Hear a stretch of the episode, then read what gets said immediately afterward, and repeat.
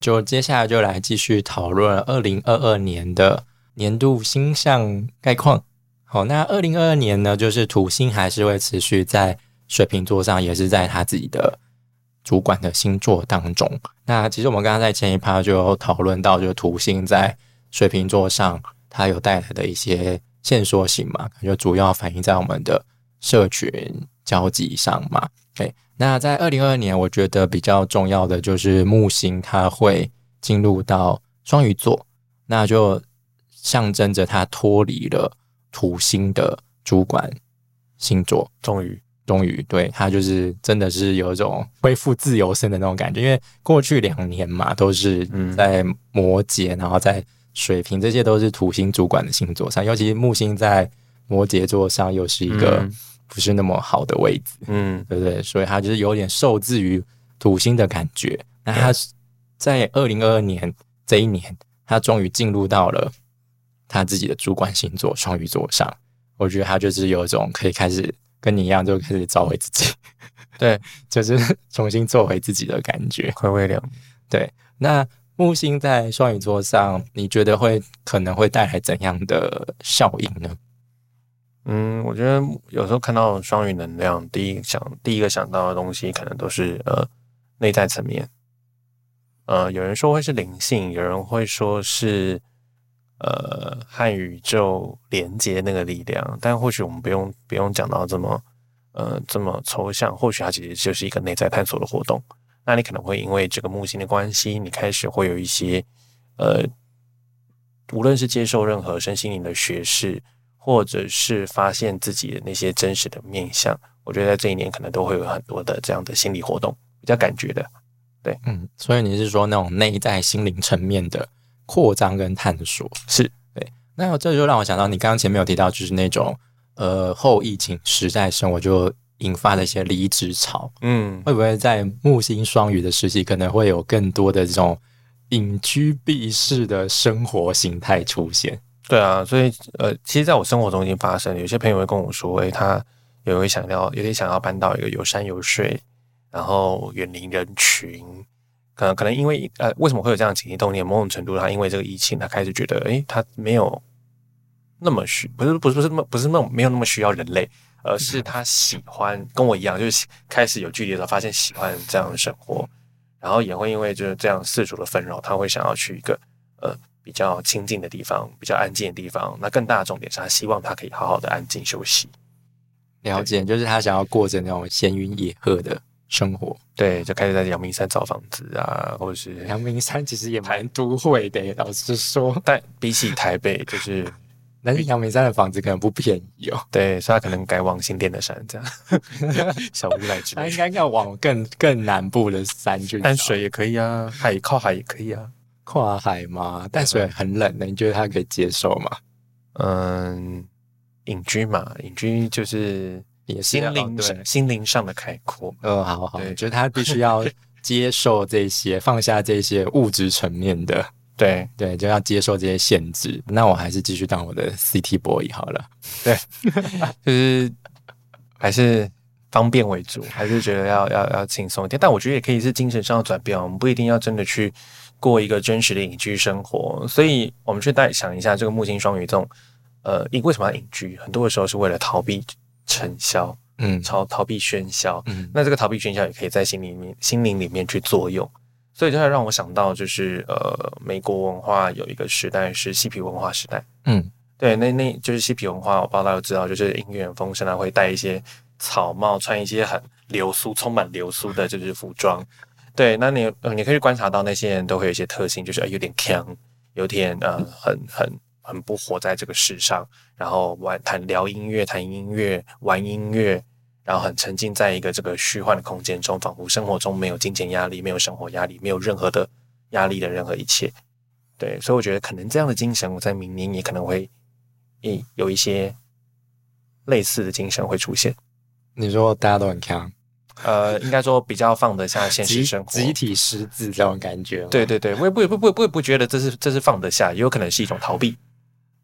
哦，就是想说就随缘呐，我们讲好一点就是随随缘缘，就是很随缘这样子，就与世无争啊。这什么算了，就这样吧，哈对哈哈哈哈，就这样。对，有点大智若愚那种感觉。嗯嗯，嗯，就是很双鱼的感觉，是完蛋了，怎么了？没办法，就是对双鱼座就是一个死对头的概念。哇，那可能这就是你要我需要去修行的，我需要去拓张内在探索对内在探索的部分。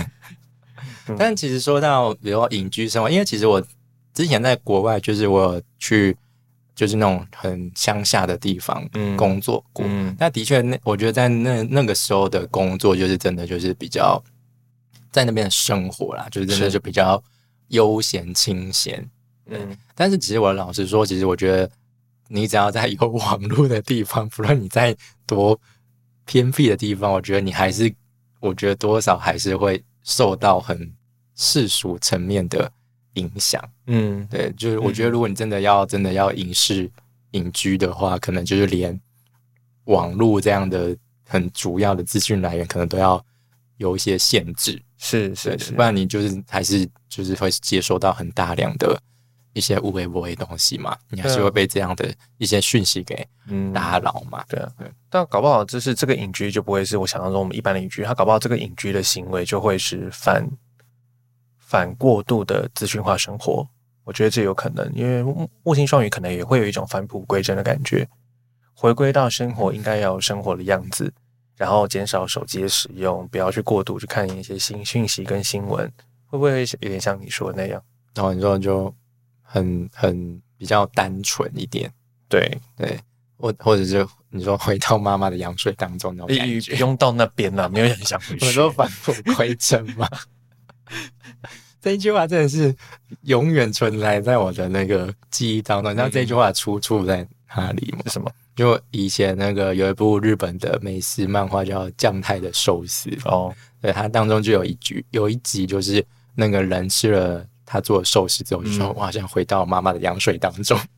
OK，我觉就是刚好就让我想到这个，因为因为十二宫其实在占星学的解读上也有是指就是妈妈怀孕的哦，时期嘛，原来对对对，是。会不会就是让大家有一种归零找回童嗯童真 童真有点或许哦，我觉得跟刚刚讲的那个内在探索有点像。我们要探索什么？可能就是那个探最最真实的、最原本的那个自己。嗯，就是最应该是说最没有受到控制的那个自己嘛。是被世俗没有最没有被世俗污染的那对个对对对对对对对对对，就最没有界限的那个，嗯最没有框架的那个自己。嗯嗯嗯你有或许可以这样子解释，也也有人会说是最高版本的自己。最高版本的自己哦。对你说你说十点零版本这样的之类之的之类的。哦，那我觉得可能需要很很更新很久呢。对啊，所以就会带到了另一个议题，真的大家都可以追得到这个东西吗？我们是不是有一些前面的东西要做？所以我会觉得说，在探索自己之前呢，心理议题可能会先浮现。嗯对心理健康，或者是呃因为一些生活压力，特别我们刚刚前面提到的风向时代，所以资讯非常的发达，嗯大家每天都可能会看到，就是会接收到上千条、上百条，甚至上亿条的讯息，都会接收到我们的脑子中。所以，我们其实在，在我们的思绪层面，其实储存了很多不需要的东西。嗯，很多杂念，对，很多邪念。对对对，所以为什么现在肾气科的挂号都要排很长？也是因为失眠问题啊、焦虑问题啊，或者是一些呃人格压人呃人格障碍，这某种程度都有可能是来自于资讯过于发达的一个现代时代所造成的一个对人类内在心理的一种影响。真的，那、嗯那就让我想到，就是会不会在比如说未来的状况，就是尤其在木星在双鱼座这一年，嗯。很多那种是非对错就会变得没有那么的绝对，因为嗯。尤其在资讯层面上，就是我觉得可能，其实在这之前其实就有很明显嘛，大家对于资讯的真伪就难去判别嘛，嗯。会不会在未来的一年，就二零二二年这年当中，有更多的那种捏造的讯息，让大家看不清的消息出现？就是我觉得那种资讯战的状况可能会更加的激烈吗？但木星好像也没有到非常的很激烈或许是可以让会让它更高明。哦。我的理解部分是，双鱼座某种程度很擅长呈现一个理想化的状态，他们很会去把他的想象力去付诸实现吗？不一定。总之，他们可能很会织梦。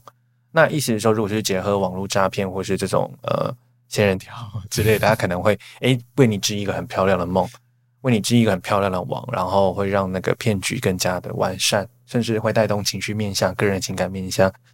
像打电话说，哎，你这儿子在我手里，现在可能不会这样了，就说直接找一个人来装哭，现在已经有了啦，那搞不好那搞不好这件事情会更更强，他们会把那个骗局用的更你更有请一个专业的演员 之类的对，，OK，就哦，那我就想，可能就是那种更有更多的方式去呈现这一件事情，嗯，就不是像我们之前的我们刚刚所想的那种模式，是。因为其实诈骗真的就是手法就一直层出不穷，是。更更更符合现代的趋势的诈骗模式。是。以前可能是电话嘛，那现在可能就网络上有一些无微不微，比如说像什么一夜式的那个购物嘛，对啊，那也是一种新形态的诈骗嘛，没有错，或者是用利用那个物流来诈骗也是有嘛，嗯，就是也是以前没有过的嘛。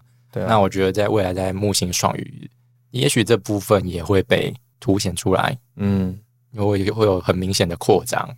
是那除了这些，你觉得还有什么样的状况会发生呢？嗯，同时在双鱼座在单学遗憾里面也掌管艺术，所以我觉得可能在艺术世界局势在艺术方面可能有一个呃前进或者是进步。那我主要观察到的是，最近有出现那个 N N NFT 很红，它是一个就是去连接艺术跟创作的一个虚拟的货币。算是一个虚拟的投资项目。对投资项目，嗯然后它的交易的款项就是用虚拟货币来交易的。对对对，那这件事情就会觉得说，哎，原本是虚拟货币，感觉就是一个物，就是投资市场的，哎，竟然也跟艺术跟创作做一个结合。所以，即便就算你是艺术家，你是创作者，你也可以有机会通过你的作品去赚赚取在网络上，在虚拟的世界赚取虚拟货币。那它也是在现实层面中有有有有有币值的，有有现有实际真的能够换到钱的嗯，价值。对，对，就是我觉得这个真的是还蛮值得去关注的一个嗯项目，因为 NFT 它的中文翻译叫做非同质化代币，嗯，对，他就是去买一个那个叫什么授权吗？还是什么？就就你想说的代币，就像我们去汤姆熊没有哦要换代币的那种感觉。对，反正它就是也是一种算是经济区块链的经济模式嗯的一种吧。嗯对就是在最近是真的有看到一些相关的新闻，就有开始感觉就逐渐受到讨论。嗯那我觉得在未来木星双鱼的这一年，我觉得就是在艺术层面这方面的那个扩张性，我觉得可能就是会影也会带来这方面的影响。是吧，应该就从实体的艺术、实体的画变到了虚拟世界，它等于跨到一个无限延展的空间。嗯，对，对，因为其实我觉得这个也是有点有点受到疫情影响的关系吧，因为疫情大家没办法去看展，是没办法去博物馆啊、美术馆之类的，嗯就很很多那种比较知名、比较大件的，他们可能就是把这些作品就转为数位化，那可能就相对也去卖一些，就刚提到的 NFT，嗯对那就是让大家就是除了在可以有一些艺术的呃享受之外，还可以另有一些额外的收获。对。那这件事也很有趣，你刚刚前面不是在讲诈骗吗？嗯，N NFT 也有它的问题，它问题呢就是很有趣。我今天在做资料研究的时候，发现，诶，很多人把它不是他的自己的作品拿去放到就是网络平台上来来贩售，然后就就所以 NFT 也会启动了双木星双鱼的另一个议题。诶，这个创作真的是你做的吗？它的原文本的著作权真的是你吗？你卖的东西真的是属于你的东西吗？对了解，就是那个背后的审查机制可能还没有那么的完善。对，我个人是有看到，就是台湾的，呃，不是诈骗，就是那个台湾简书籍，他们有发行自己的 NFT，你先发言要谨慎哦，为什么要谨慎？就是不要乱说诈骗。我我没有说他们是诈骗，我是说他们也有发行这个东西，就是你看，连闲书机都可以有自己的 NFT。对，啊，我就觉得是真的很妙的一件事情。我这我不知道哎。对，你你就你回家可以就是搜寻看看。还有一些很知名的咪咪啊、咪音啊，或者是啊，呃知名的推特，比如推特很多人有名人发明的推特，那个东西也是可以被买下的，在虚拟世界。你说推特的，比如说推文嘛，比如说某个人、某个艺人，很知名的艺人，在推特上发了一篇文的那个那一篇文是可以被购买的。哦，对，你是可以拥有那一则贴文的。那会不会是以以后就那种网络上的任何东西都有可能就是可以作为一种交易的是工具？是，来如果你对对对，就是比如说我随便拍的一个短片之类的。但它前提是要爆红啊，大家才想买啊。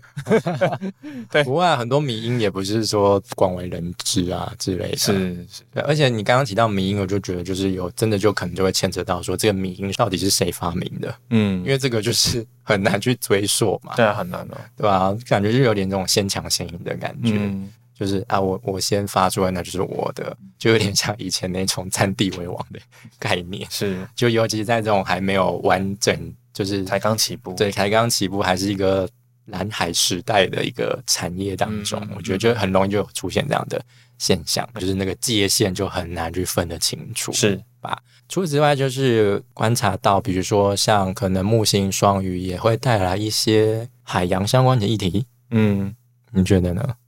啊，对啊，都叫海王星了，呃，对不都叫双鱼了？呃鱼游在海里跟水里，不是啦，是真的海，是真的双鱼座有闯坏海洋这个意涵了。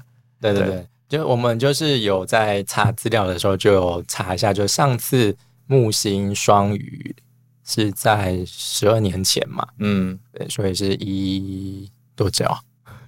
二零二二减掉十二，二零二二。零一零、二零零九对那个时候。那，那个时候，对对，那就是那时候台湾就有一个比较大家可能广为人知的新闻，就是白海豚的议题，是。这个就跟海洋海洋就非常的有关系。嗯，就不是那时候政治人物就说那个白海豚自己会转弯嘛，什么之类的。对，他他就变成他的个人名字也叫白什么，白什么？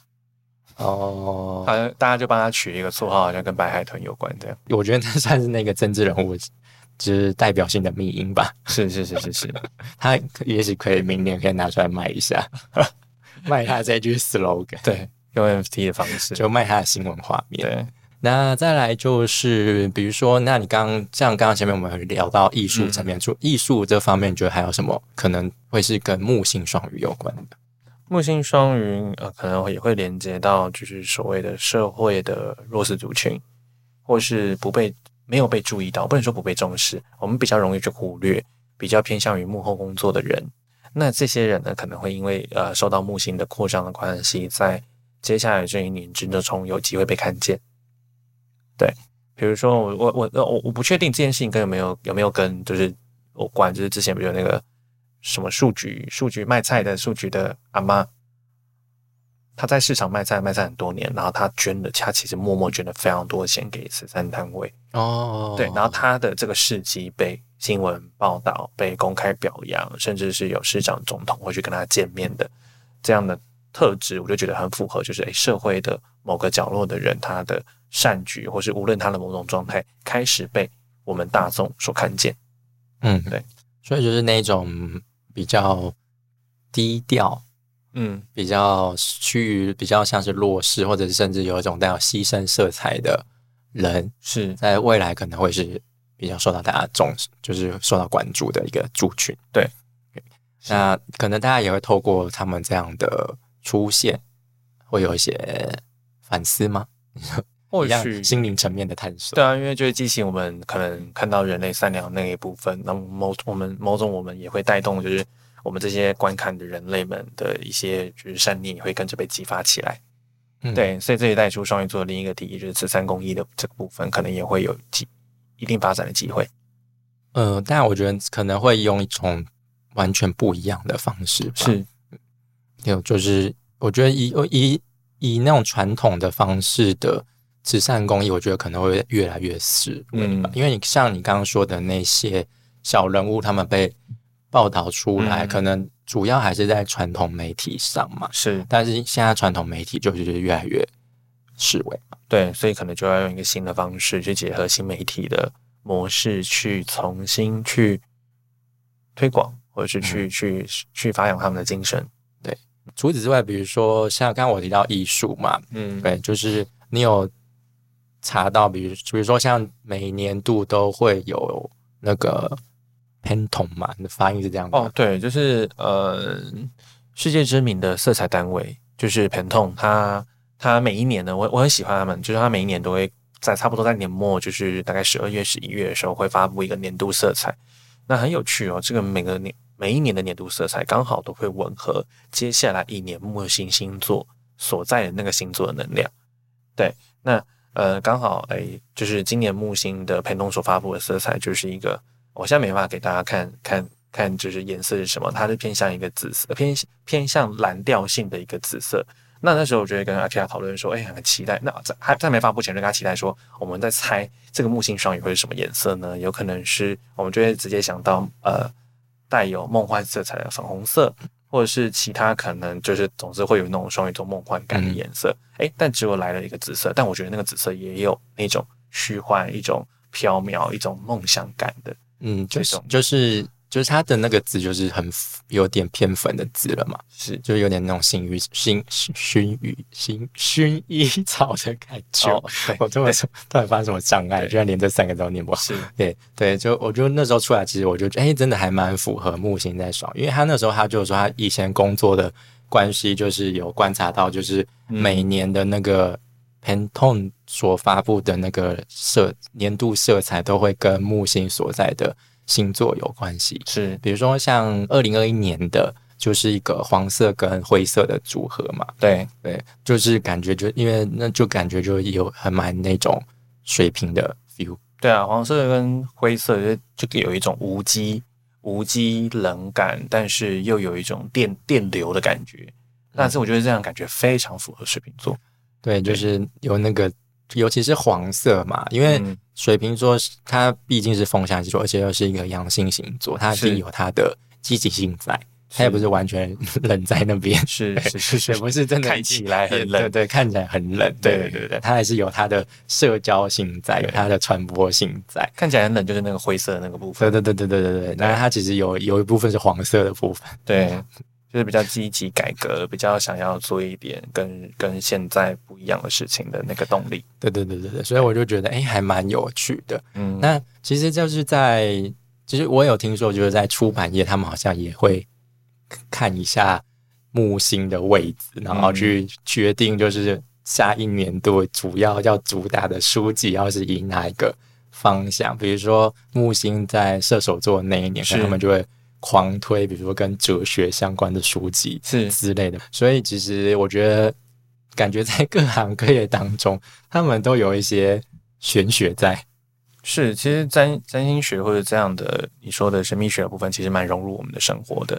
那你刚刚提到出版会这么做，在过去因为我工作的关系，因为最接触到流行趋势的分析，那我们的报道确实也都是根据一些国外知名的流行趋势分析机构得来的。那你去仔细去剖析，或是去了解这些呃机构人或是分析人的背景呢，他们有时候都会带有一些占星学的背景，这是很有趣的现象。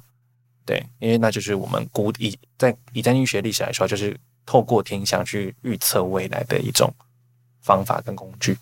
对，就是大家可能觉得占星好像就是只能来讲讲运势啊之类的，就大家台面上看的那样子。但其实占星学的应用可以很广啊，不是只有那样子。嗯 OK 好，那再来的话，木星双鱼，你还有什么想要补充的吗？木星双鱼的部分，呃，去有点像呼应到前面我们刚刚说的，呃，木土水平啊、就是水平能量的那个科技的发展。我觉得木星双鱼还有一个部分是可能是虚拟实境，虚拟实境我知道已经很久了，但可能会因为这个的推动，再让它更加的进步。嗯，就是可以看到，比如说刚刚前面提到元宇宙有更对显著的发展。对对对，以前比较像是还像是一个研发阶段，那个嗯 VR 其实还有一点加价的，那个实境其实还是有一点进步的空间，然后也没有那么融入的融入我们的生活。但可能会因为这个目前的推动，像你刚刚说的，元宇宙已经要套用这个系统了，你不是只是在文用文字或是用呃用用被数据化的表达方式在跟别人沟通，你或许可以成为一个虚拟形象，在一个虚拟世界跟别人产生交流。那这个虚拟把把你的生活虚拟化这些东西，我觉得也蛮符合双鱼座这个特质。你是说就像那个电影一级玩玩家的那种感觉？对对对对对，我超级想要那一套的。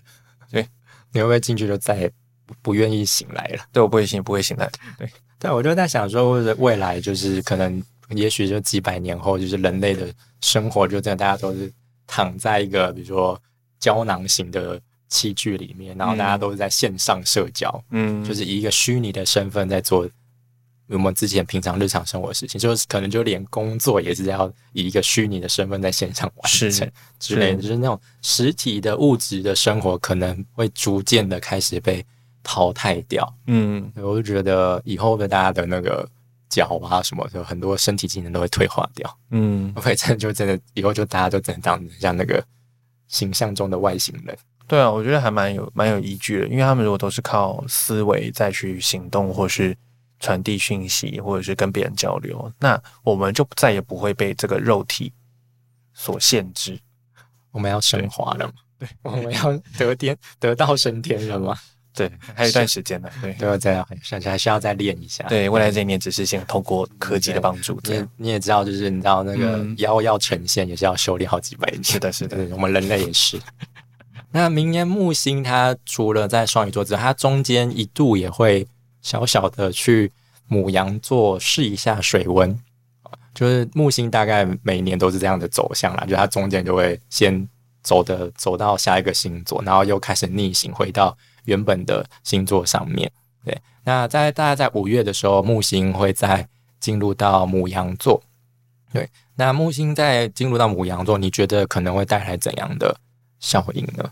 呃，母羊座掌管的，它可能寓意着个人主义这件事情。那我会因应现在这个时代，比较像是我们去观看现在的媒体或者现在网络上的讯息，会更像是一种百家争鸣的状态。嗯诶，人人都有权利，呃，人很很多讯息，很多各式各样的人，无论是 YouTuber 还是 KOL，都有来自于不同背景、不同文化背景、不同色彩的人，关键人物在影响着世界，或是影响着社会趋势。但是如果这个木当木星进到母羊的时候，个人意识更被提升，所以可能更具有个人特特质、更具有开创性、更具有个人色彩的人可能会留下来。无论是留下来还是更被看见，我觉得都是这都是可能会被强调的。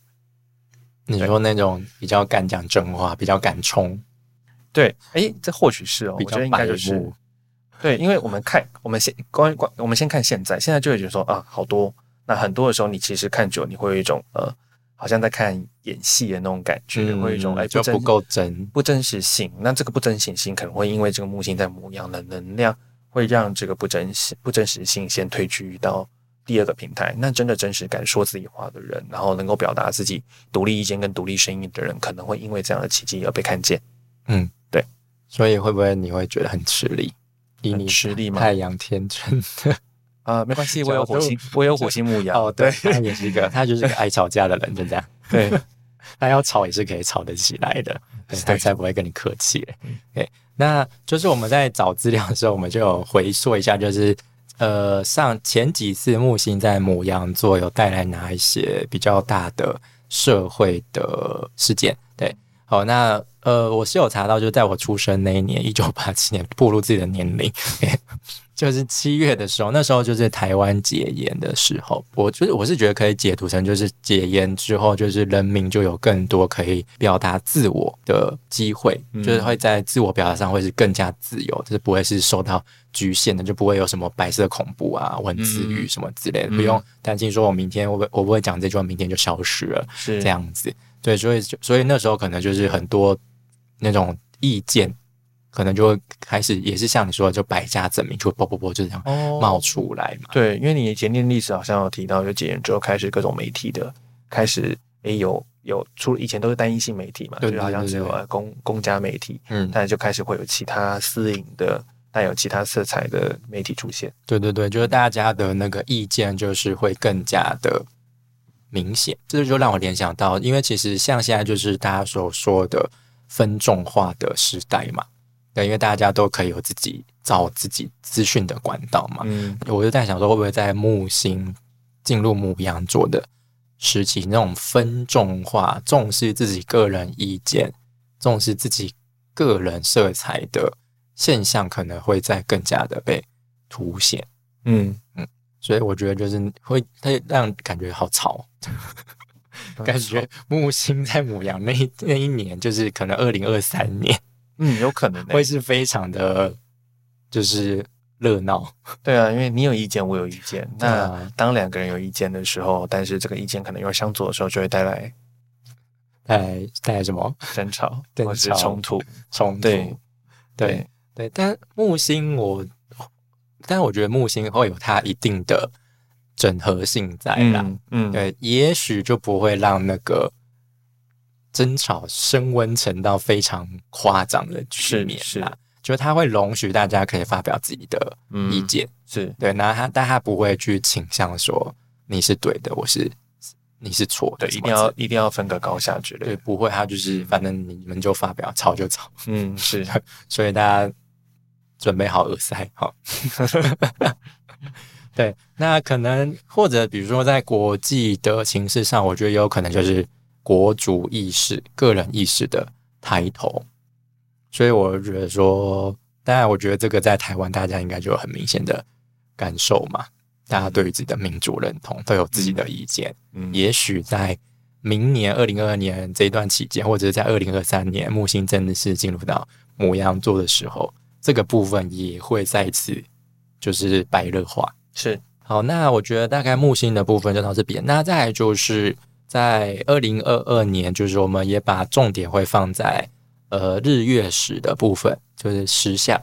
好，那二零二二年的石像都是发生在金牛跟天蝎座上。这真的是一个很有趣的巧合诶。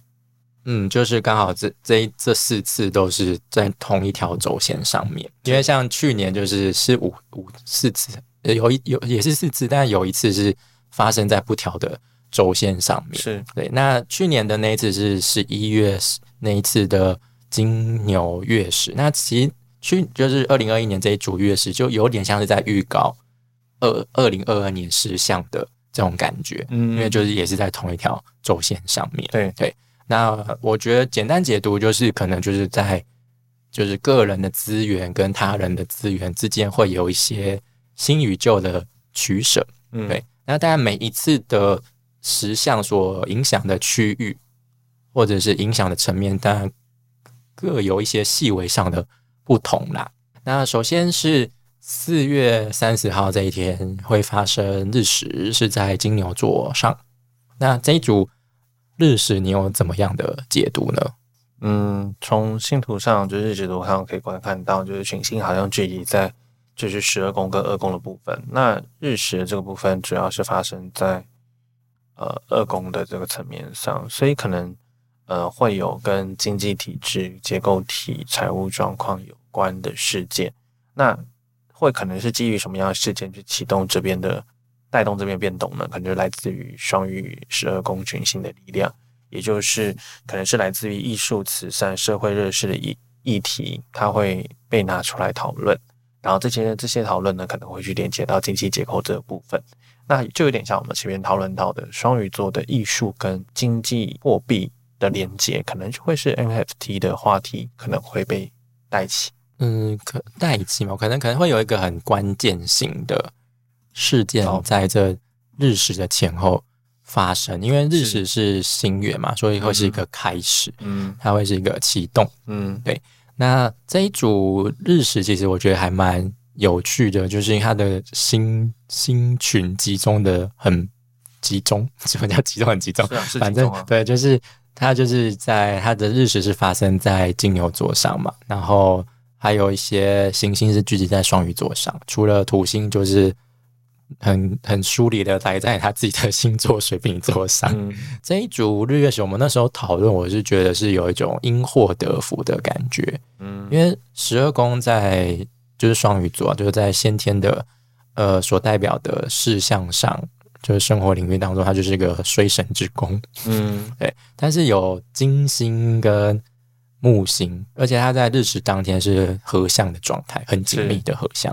对，所以我就觉得说，也许就是在他刚刚提到的有一些经济结构上的变动，那我觉得可能最后会是带来是很正面的影响。嗯，好，比如说像 NFT 之类的，可能就有一些事件发生，好，但最后的收尾可能会是往比较好的方向。对，就是比较有比较一个比较好的结果或者是发展，对，对。所以我就觉得就会会不是那么不是带来很负面影响的一个历史，嗯，对，可能会因此有展开一些新的机会、新的发展也说不定。OK，那再来就是呃五月十六号这一天会发生月食，是发生在天蝎座上。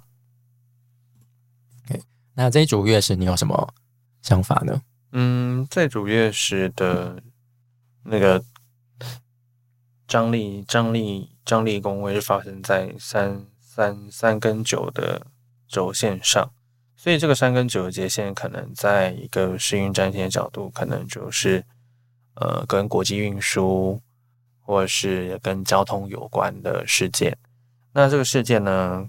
会来自于会因为什么事情而呃启动这些事件？我们觉得也是看到顶点那个土星，土星来自于六宫，土星来自于六宫，可能是连接到一些呃经济民生作物或者一些公共卫生的议题。那可能是因为这样的议题去，我觉得公共卫生很难跟交通有连接啦，或是国际因素有连接，所以或许就是经济作物的这个部分，那资源传统资源这个部分的运输的问题可能会浮现。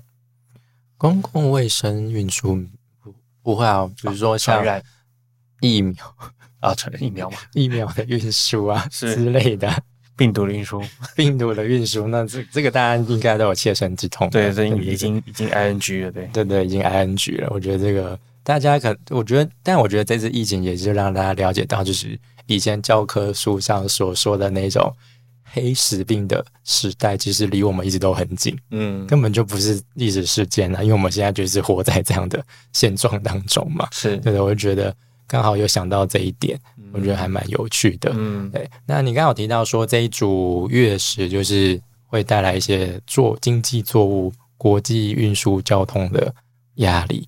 还会去看到这些，其实这这组这组的相位就是大家都沆瀣一气，就是喜欢聚集在一起。所以除了这个这三个压力点之外呢，它还连接到了呃七宫的火海。那七宫的火海可能就会带来一些呃国际关系的一些紧张跟压力。可能你本来要送一个东西给我，来大家看它中间 delay 了，那我就有点不高兴，那可能就会造成人际关系的紧张。OK，这样的概念了解。对，那也连接到冥王星了。冥王星本身就带一种危机仪式感。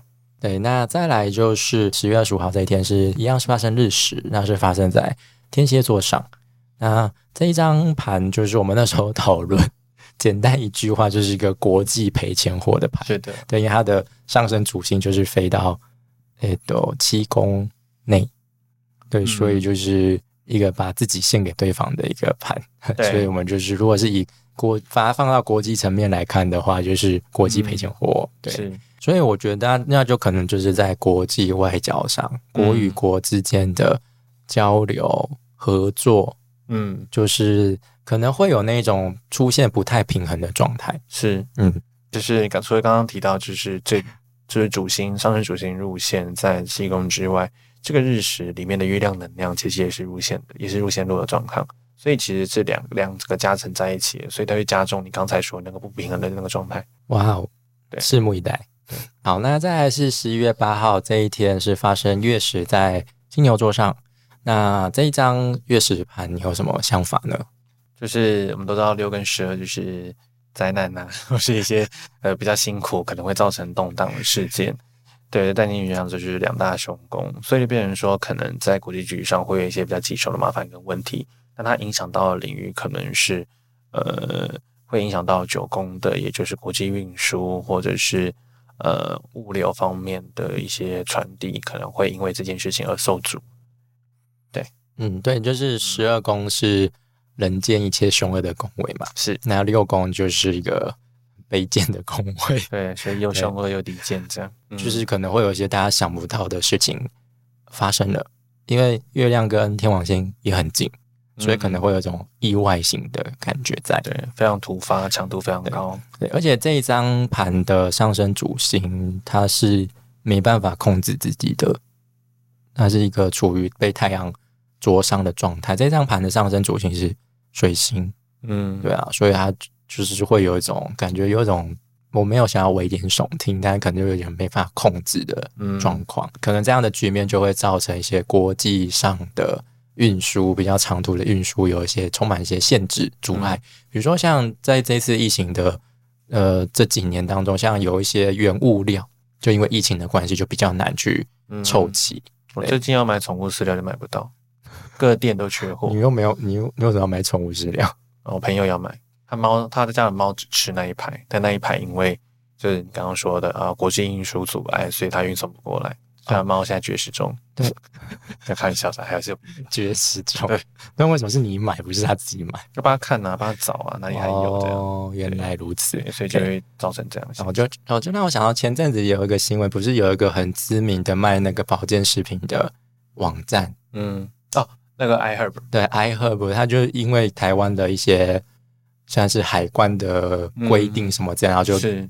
暂时停止对于台湾的那个货物的输送。嗯，对，也许就是在明年这段期间会有类似的事情发生。是，对，可能什么原物料断绝啊，就是大家无法进口啊，嗯或者是 可能有某艘船卡在运河上对，也有 出不来之类的，也有可能是就是交通事故跟灾难这样。之类的。嗯对，就是大家可以。就是会在我们会在持续的关注、持续的 follow 下去。就是日月食，当然反映在个人的层面上，就是大家可以自己关注一下自己的呃这些日月食是发生在自己的哪一个宫位当中，就可以看一下、呃天蝎跟金牛这两个宫位。对，嗯那日食它是其实就是比较大的影响，比较大的新月，所以它可能会带来一个新的开端、新的局面。嗯那月食就是比较大的满月，嗯那它就可能会象征是一个事情的结束，嗯有可能会告一个段落，往下一个阶段开始，或者是一个成果的呈现。所以呢，大家可以多加留意哦，就是日月食所带来的影响。那当然这，这一次日月食的轴线都是发生在固定星座上，所以我觉得明年 固定星座能量强的各位先生小姐们，你们还是会可能会感受到很强烈的、比较刺激的二零二零年。其实刚刚前面有忘记提到，其实呃，明年土星还是持续在水瓶座上，嗯其实明年还是会跟在金牛座的天王星有一些相位上的关系啦。嗯所以那种新旧交替的感受，我觉得在二零二二年不会少。嗯，加油，好，我会加油的。撑过去。好，那我觉得大概就是二零二二年的年度重点星象就到这边结束。接下来我们就会进入到第三趴，就是十二呃上升十二 星座的年度运势小提醒。好，那我们休息一下，我们等下再回来。